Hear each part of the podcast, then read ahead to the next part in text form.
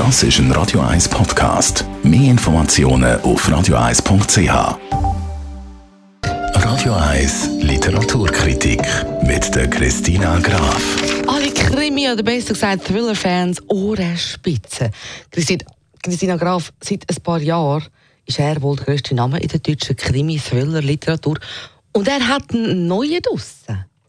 Sebastian Fitzek hat das heutige Buch geschrieben, ein absoluter Bestsellerautor, ein Bestsellerautor aus Deutschland. Er wohnt in Berlin und er ist ja eigentlich der erfolgreichste Thriller-Autor aus Deutschland. Er hat aber bei dem Buch kein Thriller geschrieben. Das steht auch auf seinem Buch. Es heißt Elternabend und unten steht kein Thriller. Das Buch ist eher im Stil von seinem Nummer 1 Bestseller, der erste letzte Tag. Und es geht eben, wie es der Titel schon verratet, um einen älteren Abend. Also eben kein Thriller, mal etwas anderes, als man vom Witzig gewöhnt ist. Was ist denn die Geschichte von dem älteren Abend, respektive eben kein Thriller? Ja, der Protagonist in dem Roman heißt Sascha Nebel und der Sascha Nebel, der ist zur falschen Zeit am falschen Ort und erst noch beim falschen Auto.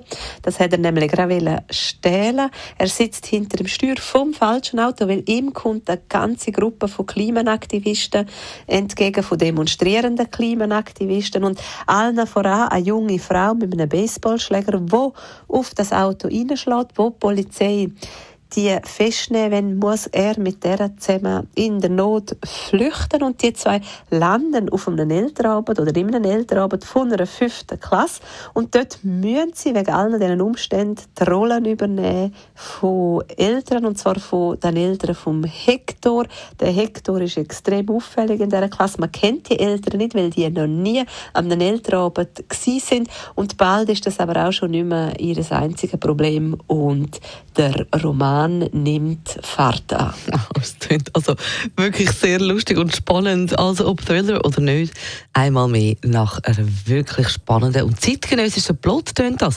Für wen ist dann der neue Vizek? Der Roman ist ein Sommerbuch, jetzt schon ein Bestseller.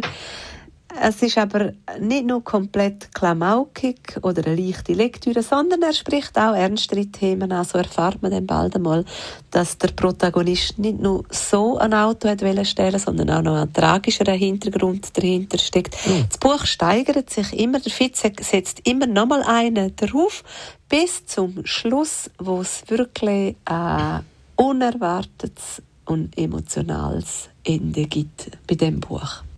Also der neueste Feedback für einmal nicht ein Thriller, heißt entsprechend Elternabend kein Thriller.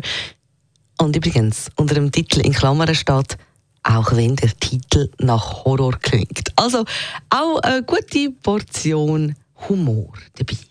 Danke vielmals, Christina Graf. Und jetzt äh, kommen wir zu einem ganz besonderen Teil vom heutigen Tag. Wir haben den ganzen Tag schon über den Tod von Tina Turner geredet. Über das, was sie alles war, was sie alles hat können. Und über etwas haben wir noch nicht so viel gehört. Es gibt die Künstler, die sind einfach wahnsinnig gute Musiker oder schreiben wahnsinnig gute Lieder. Und dann gibt es die, die aber auch live unglaublich viel Power haben.